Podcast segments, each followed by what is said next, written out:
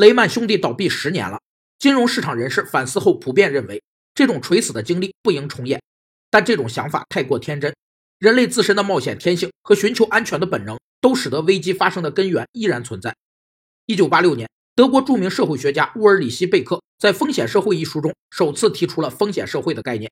贝克认为，风险社会具有不断扩散的人为不确定性逻辑，导致现有社会结构、制度和关系向更加复杂、偶然和分裂状态转变。风险社会的风险有四个特点：一是根源上。风险是伴随人类决策与行为内生的，是各种社会制度正常运行的共同结果。二是影响上，风险的空间影响是全球性的，时间影响是持续性的。三是特征上，大部分风险后果严重，但发生概率低。四是应对上，现有的风险计算和经济补偿方法都难以从根本上解决问题。所以可以肯定地说，下一场危机正在金融系统的某个角落萌芽，然后扩散开来。